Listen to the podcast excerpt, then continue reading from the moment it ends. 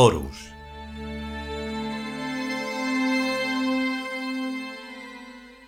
Primer capítulo. Cuarta parte.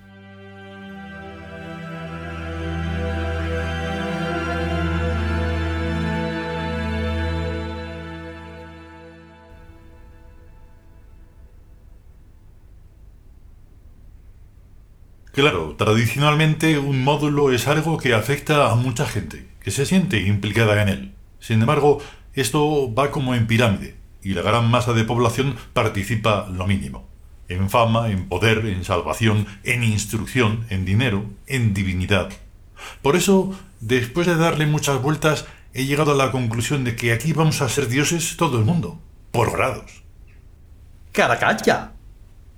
Todo es cuestión de una buena clasificación y de un oportuno gesto mágico. Bienaventurados los que ponemos en lugar de mansos, porque ellos poseerán la tierra. Los tius. Vale. Bienaventurados los tius, porque ellos poseerán la tierra. Hace veinte siglos, ser pobre, manso, hambriento, perseguido, etc., no tenía arreglo.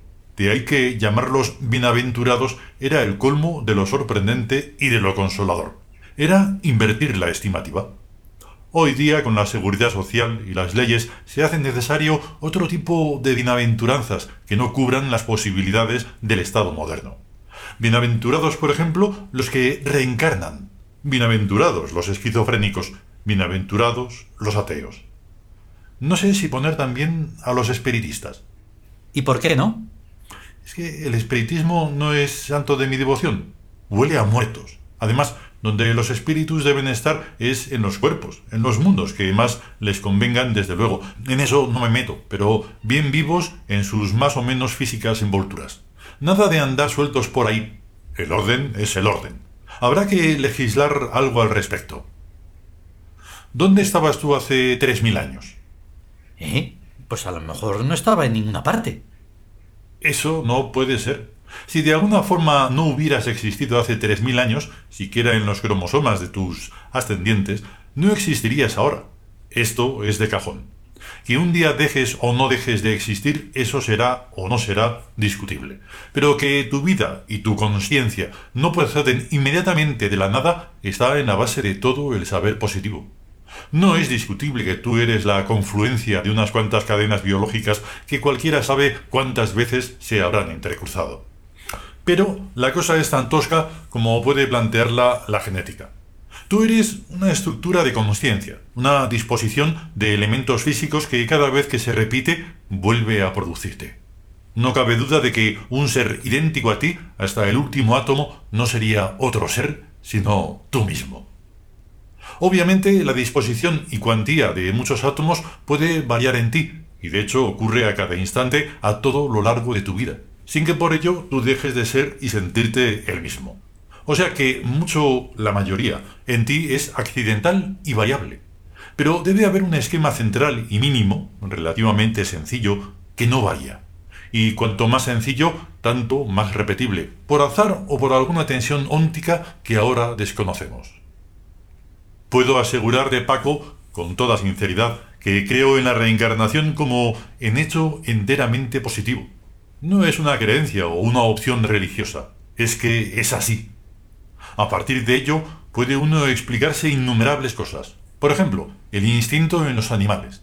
En iguales circunstancias se comportan siempre de igual manera. Su esquema biopsíquico es prácticamente idéntico en todos los individuos de la especie. A la más mínima diferencia aparece una raza nueva, con otras costumbres. El ambiente exterior puede penetrar, y de hecho lo hace con frecuencia, hasta el esquema central y producir las diferencias. Con nada se ve esto tan claro como con los insectos y con las plantas. En los animales superiores y en el hombre, quizás por la protección del cráneo óseo o de las meninges, la influencia exterior resulta amortiguada. Observa que la cabeza tiene una estructura inversa a la del resto del cuerpo, exoesquelética.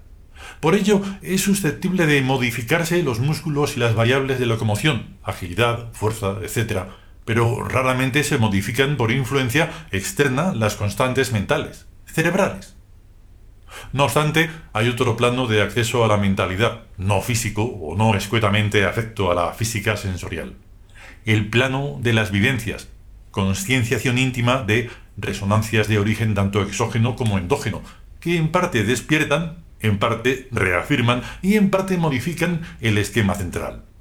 La vivencia es el supremo veredicto de la conciencia, y en última instancia siempre prevalece contra todo tipo de alegatos y razonamientos del intelecto que pretendan negarla. Pero producir a otros y a uno mismo vivencia es relativamente fácil, desde la sugestión y autogestión al lavado técnico de cerebro. Es fácil porque en el fondo de cada psiquismo hay siempre como una especie de caballo de Troya dispuesto a colaborar. ¿Por qué esto es así? La tensión óntica que te he mencionado es lo que todavía desconocemos. Predica seriamente la reencarnación en libros, conferencias y en todos los usuales medios de difusión, y automáticamente la gente empieza a identificarse con una serie de personajes. Es un mecanismo que no falla.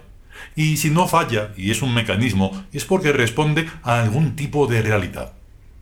Recuerdo que cuando jovencito, aquí en España, en unas charlas radiofónicas religiosas, un oyente envió al programa una objeción de tipo reencarnacionista. El conferenciante respondió afirmando taxativamente que en España no creían en la reencarnación ni media docena de personas. Bien, nadie ha predicado aquí la doctrina de reencarnación, ni desde un púlpito, ni desde una cátedra, ni desde ningún tipo de institución simplemente se ha referido en libros y revistas de poco más o menos que en el Tíbet, en la India y en otras partes. La gente cree que en cuanto mueran vuelven a encarnar en otros cuerpos. Pues bien, no imaginas la cantidad de cientos de miles de personas que en España creen en la reencarnación en este momento. Y lo más curioso es que son gente culta, de clase media para arriba. Lógicamente, los que tuvieron acceso a esos libros y revistas. Predícalo en televisión y antes de 10 años es reencarnacionista la nación en pleno. ¿Por qué? Pues muy sencillo, porque la gente quiere la inmortalidad y la quiere aquí. La reencarnación es a todas luces una doctrina de inmortalidad que reduce la muerte a los términos de un breve sueño amnésico. Si además creas un código continuativo, algo con valor jurídico que permita a una persona recobrar sus bienes y posición social en su nuevo cuerpo, la reencarnación sería defendida, si es preciso, hasta a cañonazos. El código continuativo es lo único que le falta para imponerse en el mundo entero. No digo que sea fácil hacerlo, porque habrán de conseguirse numerosas garantías que solo un complejo sistema verificable e institucionalizado podrá dar. Pero no pienso que sea más difícil que el sistema bancario actual lo que en este representa la identificación por la firma, en la reencarnación representaría la identificación por el esquema psíquico. Y es obvio que la íntima forma de ser es mucho más difícil de falsificar que una firma o una documentación. ¿Comprendes, Paco? Un módulo es, en su origen, una cosa muy simple, una idea extensible, una concepción del mundo particular y dominante, un esquer. O sea, la conversión del todo a un solo tipo de imágenes.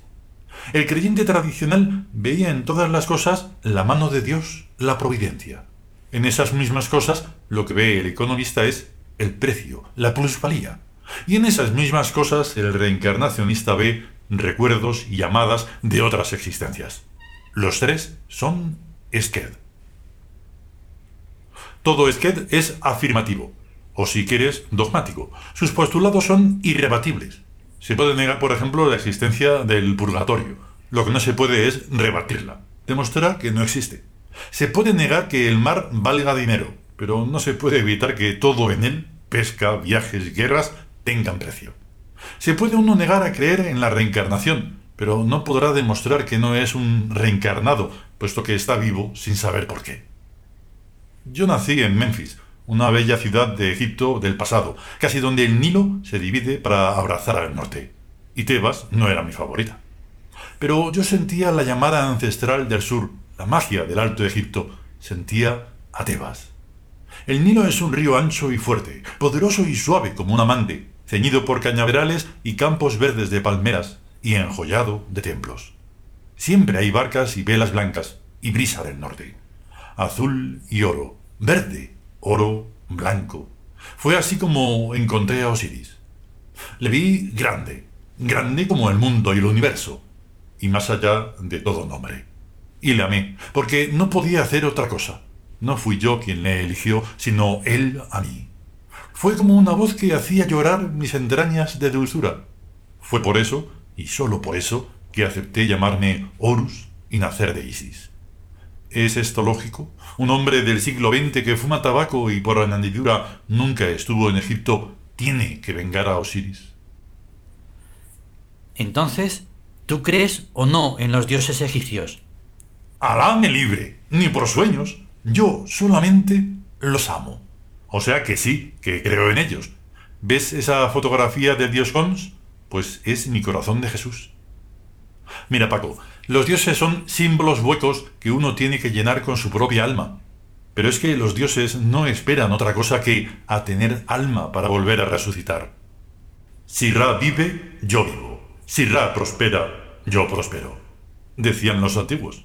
Y viceversa. Félix tomó un grueso libro de la biblioteca y lo dejó abierto al azar delante de Paco. Era una historia del arte egipcio. ¿Se puede preguntar a esta estatua de Amenemhat III qué es lo que está viendo? ¿O a estos rostros de Tutmosis, Akenatón o Nefertiti? Lo que ellos veían en el momento de ser retratados así no puede ser propio de mortales. ¿Preguntarás el porqué de esa sonrisa? Ahí tienes la respuesta. La sonrisa misma. Ve a Egipto y rasca con las uñas del corazón en sus ruinas. Encontrarás los vestigios de un camino hacia una remota patria ancestral poblada por dioses. Recogió el libro y volvió a colocarlo a su lugar del estante.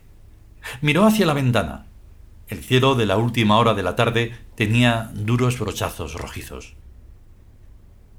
Alguien debe recordar aquella vez cuando estuvo en Londres aquel mes de mayo único en la historia del mundo debe recordar que preguntó ¿por qué las plantas son aquí tan verdes? Y que le fue contestado que el verde es el color de Osiris siempre que va a brotar la rosa roja. Había un kiosco de periódicos casi enteramente rodeado de macizos de flores. Una única nube blanca parecía enganchada en el alero de una pagoda. Y entonces fue cuando vio los ojos más bellos de mujer pasar un instante frente a él. El instante fue enseguida borrado de la memoria, pero la imagen permanece. Paco se sintió súbitamente inquieto. Había estado ciertamente en Londres, y aún conservaba el vago recuerdo de unos ojos de mujer que debían haberle impresionado hacía años, mientras compraba un periódico en Chiswick Park. La Esfinge. Súbitamente recordó no había sido una mujer, sino una esfinge, resultando su nítida blancura sobre el fondo verde del césped y los árboles. Ni siquiera la había visto aisladamente, ni había estado frente a ella.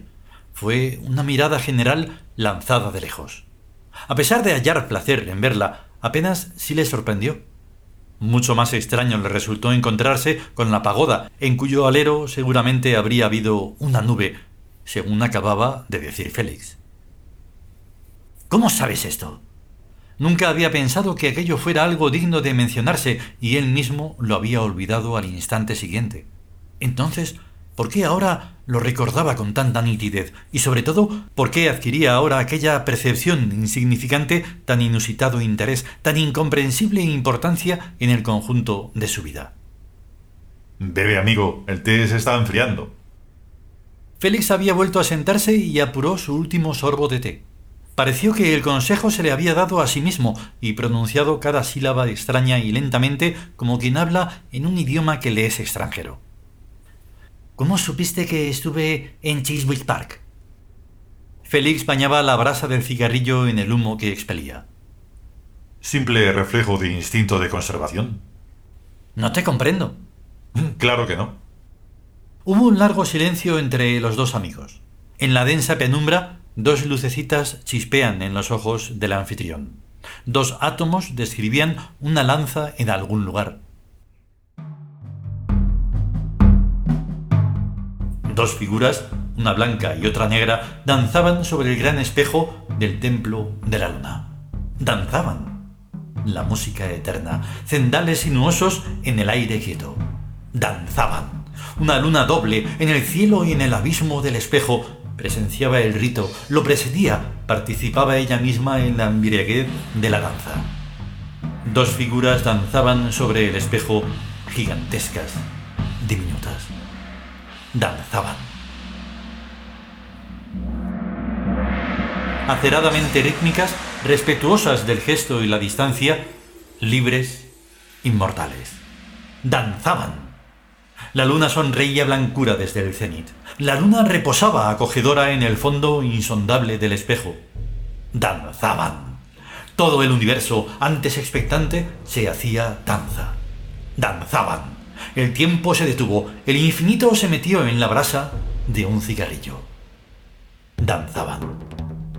Él y ella danzaban sobre el gran espejo del templo de la luna en aquella noche del día de sus esponsales.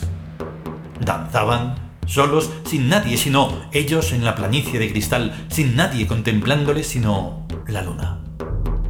Danzaban en el aire constelado con la música eterna del templo, en la esfera invisible del sortilegio mágico creado por su amor.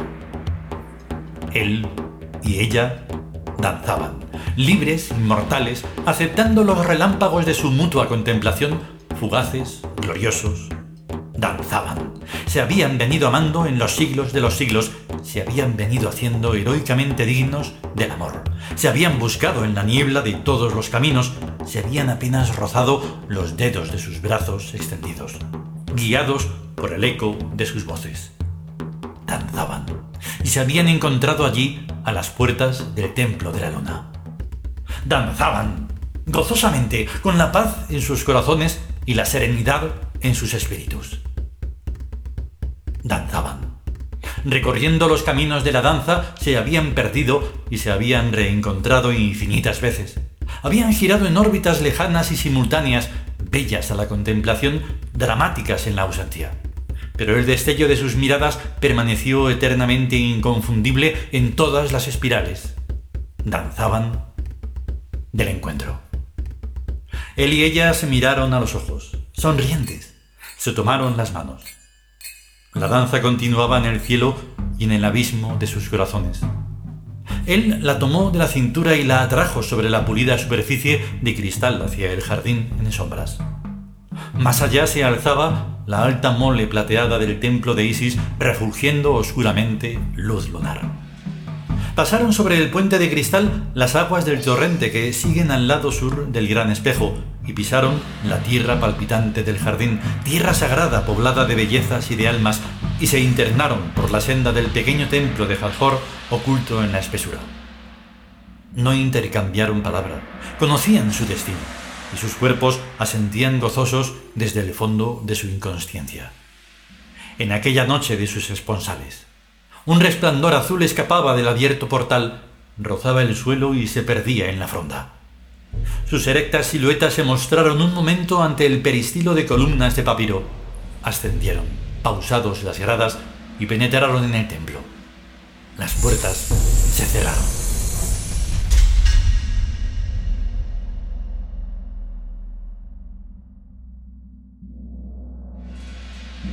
Continuará.